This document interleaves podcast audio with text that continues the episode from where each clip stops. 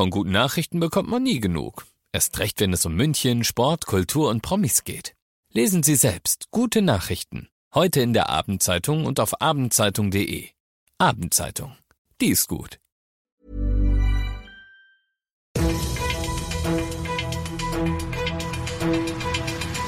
95 5 Charivari, das München Briefing, Münchens erster Nachrichtenpodcast. Christoph Kreis und diesen Themen. Eine harmlose Rangelei unter Jungs am Rotkreuzplatz endet tödlich und der Allianz Arena Bruchpilot von der Fußball-EM kommt vor Gericht. Schön, dass du bei der heutigen Ausgabe wieder reinhörst. Ich erzähle dir in diesem Nachrichtenpodcast ja täglich in fünf Minuten alles, was in München heute wichtig war. Das gibt's dann jederzeit und überall auf der Podcast-Plattform deines Vertrauens und immer um 17 und 18 Uhr im Radio. Es beginnt alles ganz harmlos. Die Münchner Polizei berichtet heute von einem tragischen Fall, der sich gestern Mittag um kurz vor zwei am Rotkreuzplatz abgespielt hat. Dort sind zwei Jungs auf dem Gehweg unterwegs. Sie sind Schulfreunde, sie rangeln miteinander, sie schubsen sich ein bisschen, was Jungs ebenso machen. Dabei stolpert einer der beiden und fällt auf eine 84-Jährige, die da gerade vorbeigelaufen kommt. Sie wiederum stürzt rücklings und fällt so ungünstig, dass sie das Bewusstsein verliert. Ihr Zustand verschlechtert sich innerhalb weniger Minuten dramatisch. Ein Notarzt kommt dazu und unter laufenden Reanimationsmaßnahmen kommt die Seniorin ins Krankenhaus. Dort allerdings verstirbt sie wenig später. Hirnblutung lautet die erste Diagnose. Natürlich haben sie das nie beabsichtigt, aber der Münchner Polizei bleibt keine Wahl. Sie muss jetzt gegen die beiden Jungs wegen fahrlässiger Tötung ermitteln. Die Bilder sind damals um die ganze Welt gegangen und haben hitzige Debatten losgetreten, darunter zum Beispiel die, ob man ihn nicht hätte vom Himmel schießen müssen. Am 15. Juni 2021 spielen in der Allianz Arena Deutschland und Frankreich bei der Fußball-EM gegeneinander. Plötzlich segelt von oben ein Gleitschirm ins Stadion. Eigentlich will der Pilot nur einen Luftballon fallen lassen, es soll eine Protestaktion für Greenpeace werden, doch der Gleitschirm verfängt sich in einem Stahlseil, das zu einem Blitzableiter gehört.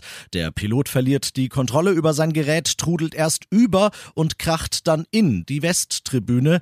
Zwei Leute werden verletzt, weil sie vom Pilot und von Teilen seines Gleitschirms getroffen werden. Nur zwei, muss man sagen. Dafür klagt die Münchner Staatsanwaltschaft ihn und einen Helfer jetzt wegen Gefährdung des Luftverkehrs und wegen Körperverletzung an. Wann der Prozess startet, ist noch nicht raus. Du bist mittendrin im München Briefing und du bist das ja gewohnt. Nach den ersten München Themen schauen wir, was hat sich in Deutschland und der Welt heute Wichtiges getan. Die Polizei ist dabei, erste Barrikaden abzubauen. Die Klimaaktivisten wollen das natürlich verhindern. Morgen soll die Räumung des besetzten Dorfes Lützerath im rheinischen Braunkohlerevier des Energiekonzerns RWE beginnen. Beide Seiten, Polizei und Aktivisten, sind auf tagelange, vielleicht gewalttätige Auseinandersetzungen vorbereitet. Die Stimmung ist schon jetzt äußerst aufgeheizt. Charivari-Reporter Jan-Henner Reitze. Es wird geschubst, es wird gepöbelt. Polizei und Aktivisten werfen sich sich gegenseitig vor, aggressiv vorzugehen. Schweres Gerät ist schon im Einsatz. Polizisten holen mit einer Hebebühne vermummte Aktivisten von selbstgebauten Hochsitzen. Das alles ist aber nur ein Vorgeschmack auf das, was in den nächsten Tagen bevorsteht, wenn das Dorf selbst geräumt werden soll und Polizei und Aktivisten direkt an der Abbruchkante des Tagebaus aufeinandertreffen. Dass der Energiekonzern RWE Lützerath abbaggern darf, ist Teil eines Kompromisses, der vorsieht, dass im Gegenzug andere Dörfer stehen bleiben. Freizeit ist Freizeit. Und das bedeutet, Dienstliche Mails oder SMS, die müssen dann weder gelesen noch beantwortet werden. Das hat das Landesarbeitsgericht in Schleswig-Holstein entschieden. Konkret ging es um einen Notfallsanitäter, der für kurzfristige Dienstplanänderungen nicht erreichbar war und deshalb aus Sicht seines Arbeitgebers unentschuldigt gefehlt hat. Aber dieses Urteil wird sehr wahrscheinlich eine viel größere Tragweite als diesen Einzelfall bekommen. Charivari-Reporter Benedikt Meise. Für den Notfallsanitäter gab es zuerst eine Ermahnung, dann eine Abmahnung. Der Mann zog zog daraufhin vor das Arbeitsgericht und verlor den Prozess, ging aber in Berufung. Die Richter am Landesarbeitsgericht entschieden später zugunsten des Notfallsanitäters, das allerdings schon im September des vergangenen Jahres. Das Urteil wurde jetzt erst veröffentlicht. Zur Begründung heißt es darin, das Recht auf Nichterreichbarkeit diene neben dem Gesundheitsschutz auch dem Persönlichkeitsschutz. Eine Entscheidung der Richter, die durchaus eine Signalwirkung auf die Arbeitswelt in Deutschland haben dürfte. Und das noch zum Schluss. München hat mal wieder einen Spitzenplatz erreicht, beziehungsweise einen Spitzenplatz sogar verteidigt. Und das freut uns.